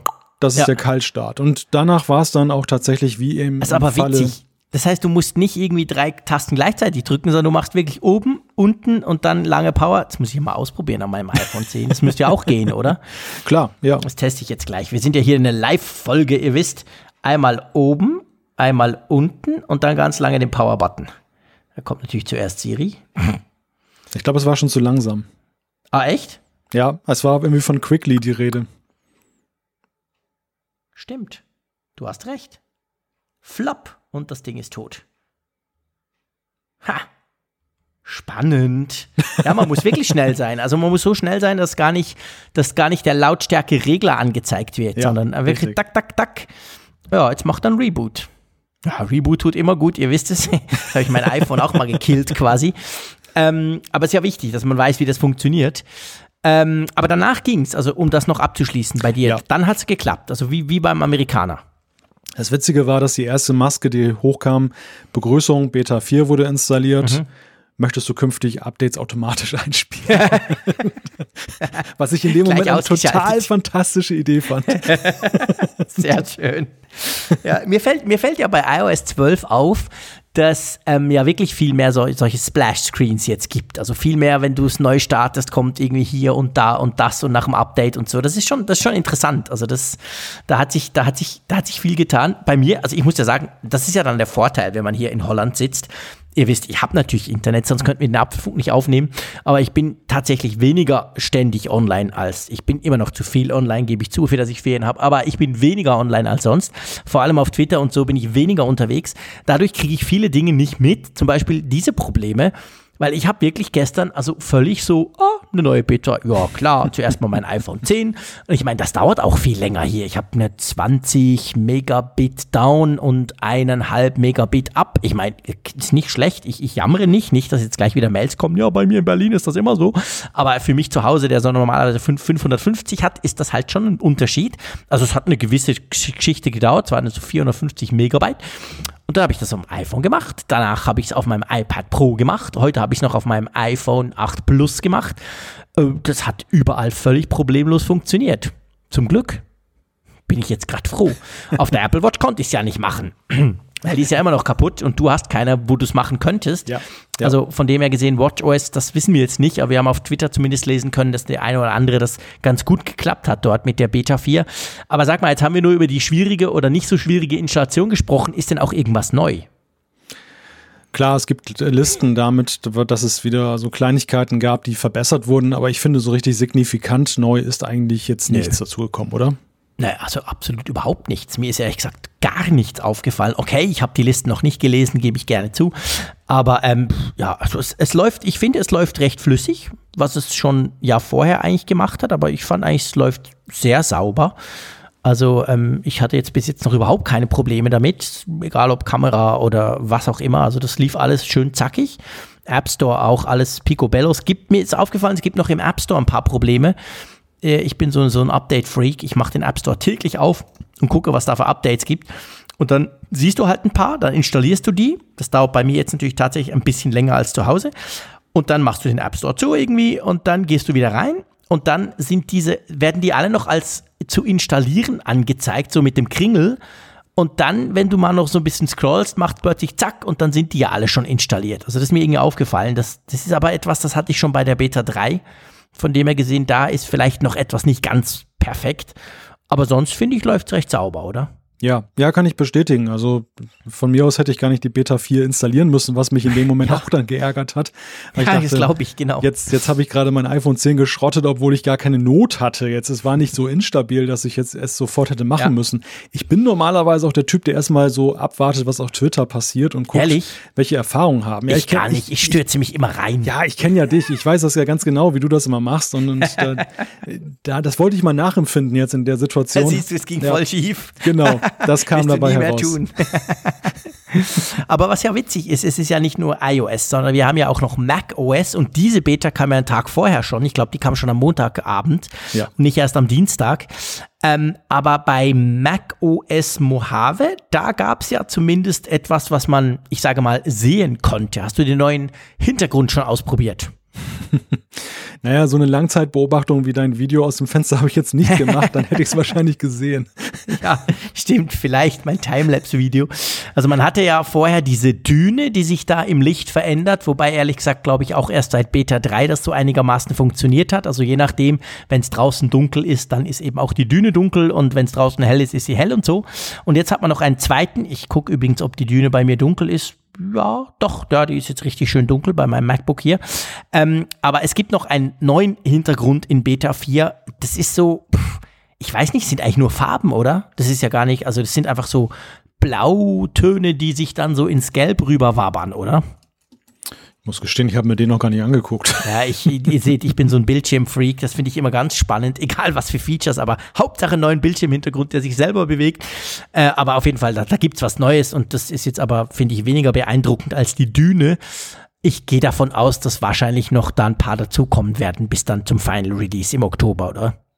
Ja, also das, das, das verlangt ja regelrecht danach und sie haben ja auch dann ein extra Fenster jetzt oder eine extra Rubrik aufgemacht bei den ja, Screensavern und genau. den Desktop-Bildern. Das, das, das schreit danach, das dann befüllt zu werden. Das ist, erinnert mich so ein bisschen an diese Live-Wallpapers, die du ja in iOS hast. Das, mhm. diese, diese Sachen, wo du den mit Touch-ID, äh, na Quatsch, Touch-ID mit 3D-Touch dann das dann animieren kannst Wobei ich da mich manchmal frage, welchen Erfolg das eigentlich hatte dann tatsächlich. Ich habe es nie genutzt. Also ich finde das auch erfolgsversprechender jetzt auf dem, auf dem MacBook oder auf dem, ja, auf dem Mac generell. Ja, eine coole Idee, wenn sich eben so anhand der Zeit verändert. Ich weiß nicht, ob du das noch kennst. Es gab vor, vor Jahren gab es mal eine App, die hat leider unglaublich viel gekostet, die hat wahnsinnig viel Power gefressen. Aber da konntest du, da hast du als Hintergrund dir eine Welt dargelegt, also du, du hattest die Welt quasi und dann wurde in Realtime berechnet, wo denn gerade die Tag-Nacht-Grenze ist und die ist dann gewandert. Also jetzt bei mir an der Nordsee ist es jetzt inzwischen auch finster um elf und dann war es eben bei dir finster, hast du all die schönen Lichter gesehen, all die Beleuchtung der großen Städte und dann hat sich's wieder verändert und so. Das war so eine App, die konntest du laden, die hat dann irgendwie den Hintergrund ersetzt. Die hatte ich vor ein paar Jahren mal gekauft und das fand ich immer ganz toll, hat aber recht viel Rechenleistung gekostet. Ich habe dann irgendwann mal gemerkt, dass wahrscheinlich mein damaliges Laptop 50 Prozent seiner Zeit verbraucht hat, damit zu rechnen. Darum war die Batterie immer leer, aber ja, das, das gab es schon und ich fand das damals schon spannend. Also drum erzähle ich so viel über diese Düne. Das sei mir bitte ähm, verziehen. Ich finde das einfach recht cool, die Idee, dass sich da der Hintergrund irgendwie tageszeitlich angepasst verändert. Ja, ich finde das auch cool. Und es, es gab ja schon viele Versuche. Auch Microsoft hat ja in Windows mhm. mal mit Video-Wallpapers gearbeitet, die dann halt ständig in Bewegung waren. Das, das Problem ist ja, wenn sie zu dynamisch sind, dann nerven sie schnell. Also wenn, ja. wenn dann ständig irgendwie im Hintergrund irgendwelche Bläschen da durch die Gegend wabbern oder so, dann, dann sieht man sich daran schnell satt. Und deshalb finde ich so. das, was Apple da macht, jetzt schon irgendwie charmant, weil es einerseits halt so ein bisschen Bewegung reinbringt, Veränderung, Dynamik, aber gleichzeitig in einem Maße, dass es eben jetzt nicht stört. Das ja. ist jetzt, äh, ich meine, gut, ob es jetzt stört, ist auch individuell. Es gibt sicherlich auch Leute, die brauchen immer ihren gewohnten Desktop oder die wollen ganz einfach dieses typische Türkis im Hintergrund haben mhm. und gar nicht irgendwie was Bildliches, das kann ich auch nachvollziehen, aber das ist, finde ich, ist keine weltbewegende, aber eine durchaus charmante Idee. Ja, das finde ich auch. Also das muss ich wirklich auch sagen. Ich finde das eigentlich eine, eine, recht, ja, eine recht witzige Geschichte. Klar, ähm, äh, muss man nicht haben, aber kann man machen. Also von dem her, warum denn nicht? Ja, lieber Malte, ich glaube, wir könnten schon zur Umfrage der Woche kommen, oder? Richtig. Und das ist diesmal eine sehr interessante Umfrage gewesen, die nämlich dann, ja, ich möchte sagen, es ist so richtig ein Riss durch die Hörerschaft gegangen, oder? Ja, so ein Riss, das tönt so negativ, aber äh, ich würde jetzt, genau, das dramatisiert, lieber Malte, sagte der ganz weiche Schweizer, der an der Nordsee sitzt. ähm, ich sag's mal so, ähm, ja, es ist einfach, es ist fast eine 50-50-Entscheidung, das muss man ganz klar sagen. Es ging ja um die Dual-SIM. Wir haben ja gefragt, wünschst du dir eine Dual-SIM im iPhone? Also die Möglichkeit, zwei verschiedene SIM-Karten einzusetzen, eines der Gerüchte der letzten Wochen. Und ähm, ja, da haben doch ganz klar 49,6 Prozent gesagt, nö, das brauche ich nicht. Aber fast gleich viele haben was anderes gesagt. Genau. 43,3 Prozent haben gesagt, ja, das wäre praktisch. das ist schon verrückt, ja, genau. Also fast halbe, halbe, 7 Prozent haben gesagt, weiß ich nicht. Ähm, äh, ich, ich, es ist ganz komisch. Ich, ich fand das ich, ich finde das prinzipiell in, in, in, ich bin dann noch so mal bisschen in mich gegangen. Also ihr seht, so eine Apfelfunk-Umfrage kann durchaus dazu führen, dass ich in meinen Ferien mich nochmal mit Themen beschäftige und in mich gehe. Ich bin eigentlich ein Fan von Dual-SIM-Smartphones. Die gibt's ja im Android-Bereich schon länger. Ich finde das immer ganz cool, wenn ein neues Smartphone kommt, ah, da kann man zwei SIM-Karten reinsetzen. Muss aber dann auch sagen, wenn ich mich jetzt selber dann so angucke, wann ich das denn überhaupt mache, dann stelle ich fest, eigentlich nie. Außer mal in den USA, wo ich wirklich eine reingetan habe, das war ganz praktisch. Aber sonst eigentlich nie. Liegt daran, dass ich meist in Europa unterwegs bin, selber auch Rooming genug Guthaben meistens habe mit meinen verschiedenen äh, Abos und äh, pff, irgendwie brauche ich es dann doch nicht. Drum habe ich dann tatsächlich am Schluss auch gesagt, nö, das brauche ich eigentlich nicht, wenn ich es mir so überlege. Wie sieht es bei dir aus?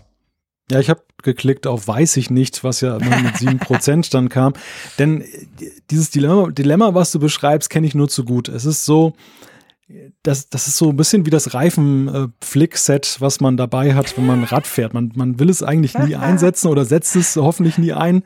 Sehr und, schön. Und trotzdem hat man ein gutes Gefühl, wenn man diese Möglichkeit hat.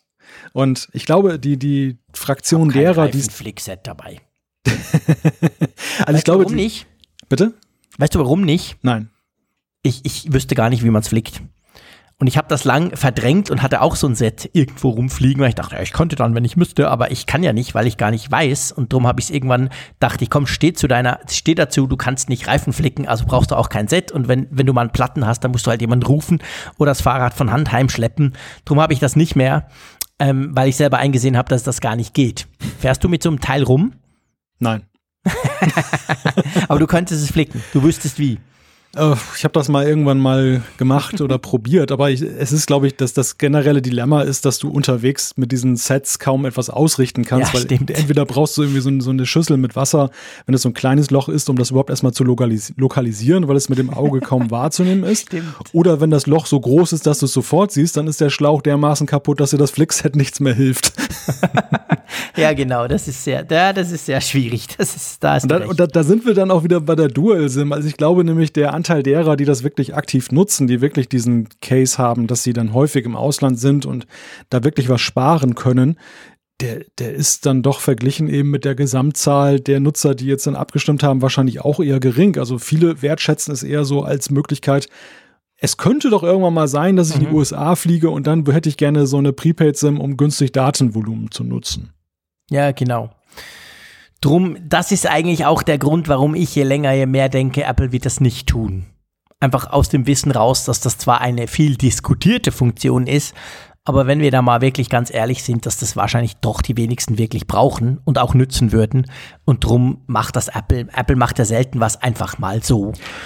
Ja, für den Fall der Fälle, oder? Ja, da, da, da gebe ich dir recht, aber ich, ich glaube, es wird auch nicht auf die klassische Dual-SIM hinauslaufen Nee, im so Sinne von, du kannst da zwei SIM-Karten reinmachen. Ich glaube eher, Apple macht da eine eSIM zusätzlich rein für den Fall der Fälle und äh, ködert die Leute so ein bisschen mit den Möglichkeiten, du hast eine zweite SIM drin, aber eigentlich machen sie es, um Druck auszuüben auf die Netzbetreiber, dass sie endlich mal wegkommen von der Plastikkarte. Ja. Weil es, glaube ich, nämlich ganz schwer ist, und das ist ja nicht nur Apples Problem, andere Hersteller hätten es auch gerne, die würden eigentlich gerne wegkommen von den Plastikkärtchen. Nur den, die Netzbetreiber lassen da nicht mit sich reden. Und wenn jetzt beides drin ist, dann könnte das ja vielleicht latent Druck ausüben. Denn ich muss gestehen, auch bei mir hat die eSIM im iPad schon etwas bewirkt. Als ich das gesehen habe, war ich sehr fasziniert davon, dass, dass man das eben so auch lösen kann, dass ich gedacht habe, super so ein Quatsch praktisch. mit diesen blöden Plastikkarten. Ja klar, super praktisch. Oder nimm die Apple Watch. Hä, das war so easy, die Apple Watch 3 LTE, ähm, wie ich die aktiviert hatte vor, vor neun Monaten oder so. Das war ja wirklich klicki, klicki, zack, drauf, go. Da musste, da wurde nichts rumgeschrieben, da wurde nichts irgendwie. Ich meine, ehrlich gesagt, diese blöden SIM-Karten, die nerven mich sowieso. Wenn ich ein neues Android-Smartphone teste, das ist immer ein Gefrickel. Jedes Mal diese blöden Nano-SIM-Karten, diese kleinen blöden Scheißdinger. Und dann murkst man die rein, dann ist es verkehrt oder wie auch immer. Also das ist definitiv etwas von vor, vor, vor, vorgestern, das man schon lange hätte abschaffen können. Du siehst, ich komme langsam wieder in Fahrt. ähm, von dem her gesehen, äh, ja, das gehört, gehört definitiv abgeschafft. Ich denke zwar auch, Apple wird sich noch nicht trauen, das neue iPhone gleich komplett mit eSIM nur noch auszustatten, aber ähm, ich, ich glaube, wenn es einer macht, dann Apple. Weil Das Apple, die, die machen solche Dinger. Ich meine, die hatten ja auch diese kleinen SIM-Karten, als die noch niemand hatte, als die Provider selber noch dachten, oh scheiße, was ist denn das? Eine Nano-SIM? Ja, haben wir schon mal davon gehört. Da gibt es einen Standard. Mist, jetzt kommt Apple, jetzt müssen wir die bestellen. Also die haben ja schon ein paar Mal solche Geschichten gemacht. Von dem her, denen wäre das zuzutrauen, aber ich denke wahrscheinlich noch nicht dieses Mal. Das kann sein, ja, das kann sein. Gut, wir haben eine neue Umfrage der Woche und man kann eigentlich sagen, das ist mal eine persönliche Apfelfunkfrage, oder? Ja, wir dachten, wir variieren mal so ein bisschen mal was anderes. Ferienfolgen sind ja eigentlich auch eher so auf sich selbst bezogene Folgen. In diesem Falle ja nun nicht, aber Hatte ich jetzt nicht den Eindruck, aber okay. um, um diesen Eindruck zumindest dann in diesen, dieser zweiten Hälfte der Sendung ein wenig dann aufkommen zu lassen, fragen wir diesmal, zu welcher Tageszeit hörst du den Apfelfunk in der Regel? Das würde uns einfach mal interessieren, weil wir, manchmal rutscht es uns ja doch irgendwie durch, dass wir guten Abend sagen oder so etwas. Selten, aber ähm, Genau. ja, die und wir fragen uns natürlich, ist es denn wirklich Abend oder hört es denn beim Aufstehen? Wann, wann hört ihr den Apfelfunk? Genau, und dann gibt's die Möglichkeit morgens, mittags, abends oder nachts. Also wirklich mal rein auf die Zeit. Ähm, und dann, äh, ja, es interessiert uns wirklich. Also ich bin total gespannt, was ihr uns da schreibt, wann ihr denn den Apfelfunk jeweils hört. Gut, lieber Malte, äh, ich würde sagen, wir haben noch Zeit für Feedback, oder? Beziehungsweise wir haben so ein paar generalisierte Feedbacks, die wir jetzt eigentlich gleich machen können, bevor wir dann noch ins Individualfeedback einsteigen. Einverstanden? Genau, das sind auch Punkte, die, an denen wir uns jetzt nicht lange festbeißen müssen. Gerade der erste geht ganz schnell. Ich habe nämlich in der letzten Sendung ständig über Agile Bytes gesprochen und ich wurde zu Recht darauf hingewiesen, dass sie Agile Bits heißen. Also Bits und Bytes, das ist ja ein großer Unterschied, also Bits. Genau, das sind die, die One Password machen. Ähm, dann ist es so, der HomePod, ich habe ja darüber gesprochen, dass mich am Sonos unter anderem am meisten freut, fasziniert und was ich auch nutze, dass ich quasi dem sagen kann, dem Speaker, spiel jetzt das und danach ist mein iPhone oder was auch immer völlig frei. Also, dass man das unabhängig machen kann und da wurden wir darauf hingewiesen von einigen Hörern, dass diese unabhängige Wiedergabe durchaus auch mit dem HomePod möglich ist, allerdings nur für Apple Music und Podcasts. Also, dass man offensichtlich äh, in der Apple Music App, ich, ihr seht, ich spreche jetzt von was, wo ich keine Ahnung habe, das hört man dann auch, ähm, kann man sagen, hey HomePod, spiel jetzt bitte diese Playlist und dann hat man sein iPhone wieder frei. Dann ist es quasi nicht via AirPlay ähm, an den HomePod gebunden. Habe ich das so richtig gesagt? Ja, du kannst es auch ganz normal über die AirPlay 2 Steuerung machen. Du, du hast es ja so, dass wenn du so. in, in, die Ausgabesteuerung kommst, hast du ja mehrere Fenster untereinander. Mhm. Du hast also einerseits oben das Fenster iPhone, wo die iPhone-Ausgabe äh, geregelt wird. Da kannst mhm. du ja Lautsprecher auswählen, mehrere oder einen. Mhm. Und darunter hast du aber dann noch weitere Fenster, die da eben heißen, wie dein, dein HomePod jetzt zum Beispiel. Also so, also Arbeitszimmer. Dann siehst du, was der gerade spielt. Genau, da siehst du, was der gerade oder zuletzt gespielt hat. Du kannst dann da draufklicken und dann wechselt nämlich das Fenster. Und dann kannst du wiederum in die Apple Music App zum Beispiel gehen, indem du auf den Titel draufklickst und kannst dort dann eben dann sagen, spiele das und dann hast du eine gewisse Unabhängigkeit. Ich sage gewisse, weil das Ganze hat nämlich einige Einschränkungen, wie sich herausgestellt hat. Dahingehend, dass es dann in Apple Music funktioniert. Es funktioniert bei ähm, Podcasts, aber auch nur bei Podcasts, über die über die Apple eigene App dann abge, abgespielt werden. Die iCloud Mu Mu äh, Musik Mediathek, die macht mhm. das auch. Beats One. Ja, und das war's dann aber. Also mhm. die, diese, du, du hattest ja gefragt nach der wirklichen Unabhängigkeit. Also, dass ja. ich auch beispielsweise jetzt irgendetwas äh, aus dem VLC-Player in Spotify oder so dann wirklich unabhängig spielen kann, ohne dass das iPhone jetzt noch in irgendeiner Weise damit reinspielt. Und das wiederum, das funktioniert tatsächlich nicht. Ja, gut, da muss man fairerweise sagen, das kann Sonos so auch nicht. Also es geht schon vor allem, mir ging es schon vor allem um diese Streaming-Dienste, also Apple Music, Spotify, okay, das kann natürlich der HomePod so nicht unabhängig. Aber was zum Beispiel für mich, und das ist etwas, das habe ich erst in den letzten Tagen wieder gemerkt, ich, ich als du so letzt, wir hatten ja letzte Woche das große Review von dir vom, über den HomePod ähm, und da habe ich auch wieder gedacht, Mensch, ich will einfach so ein Teil, Mensch, Apple, ihr Flaschen, jetzt macht endlich mal was in der Schweiz, ich will das Teil testen. Aber was mir zum Beispiel dann wieder bewusst wurde, zu Hause höre ich gefühlt 80 Prozent meiner Zeit, wenn ich überhaupt was höre, höre ich ja Radio. Und das kann Sonos, die haben, die haben ähm, TuneIn angebunden. Da kann ich dann einfach entweder per Sprache oder halt schnell per App sagen, spiel mir jetzt zum Beispiel SWR 3 oder was auch immer. Und das kann ja der HomePod gar nicht, gell? Ich kann mit dem HomePod, also unabhängig, ich meine jetzt nicht, du machst die TuneIn-App äh, auf dem iPhone auf und beamst das per, per Airplay rüber. Mhm. Der kann das nicht, gell? Der kann ja. nur diesen blöden Beats One, hey Rap-Scheiß-Ding Radio abspielen, oder?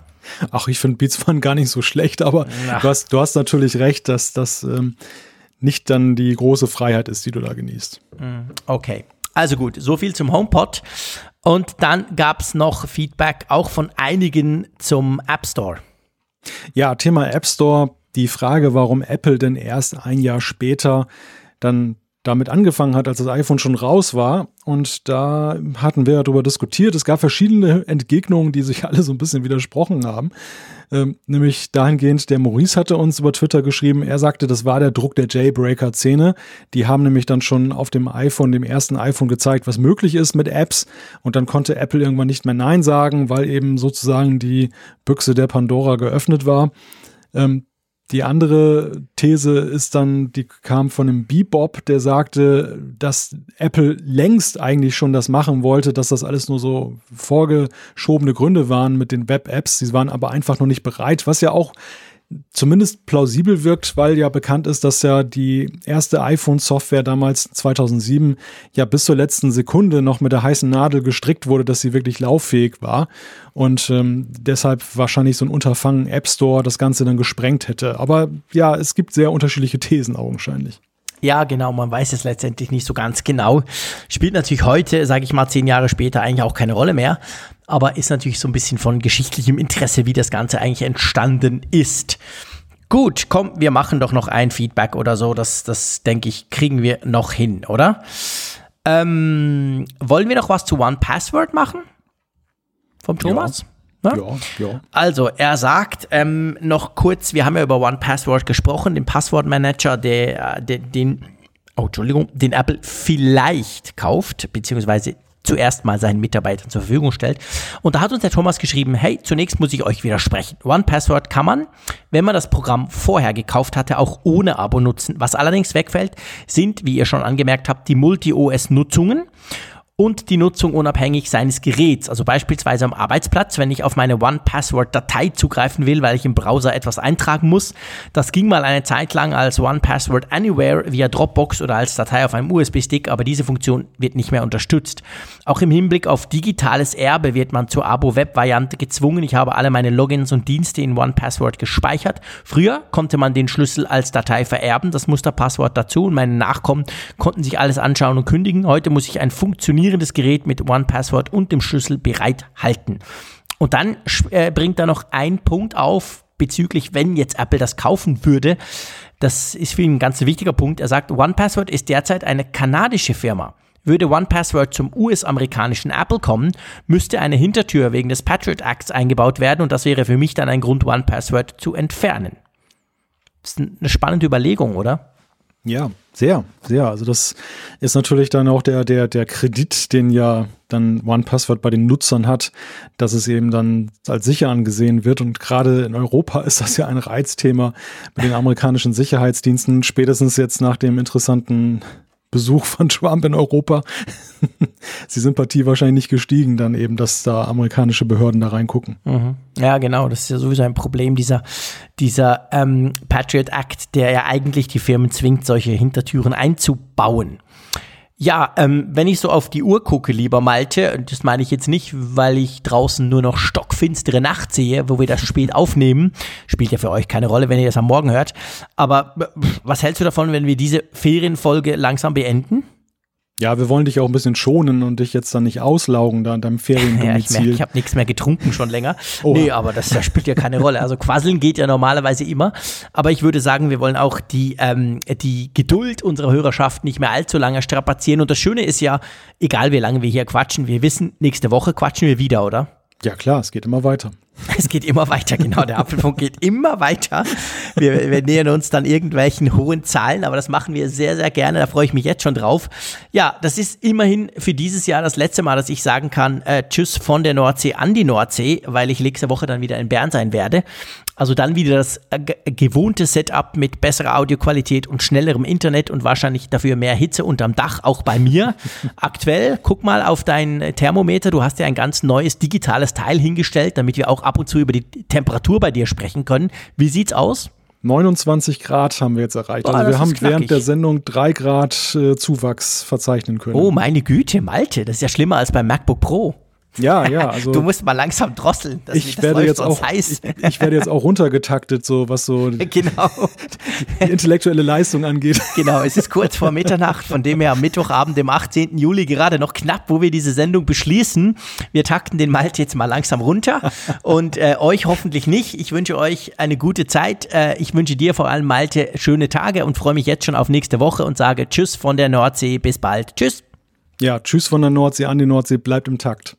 Alle Folgen im Überblick, Neuigkeiten per Push-Nachricht, Umfragen und die Hörerkarte, dies und mehr in Funkgerät, der App zum Apfelfunk. Kostenlos im App Store.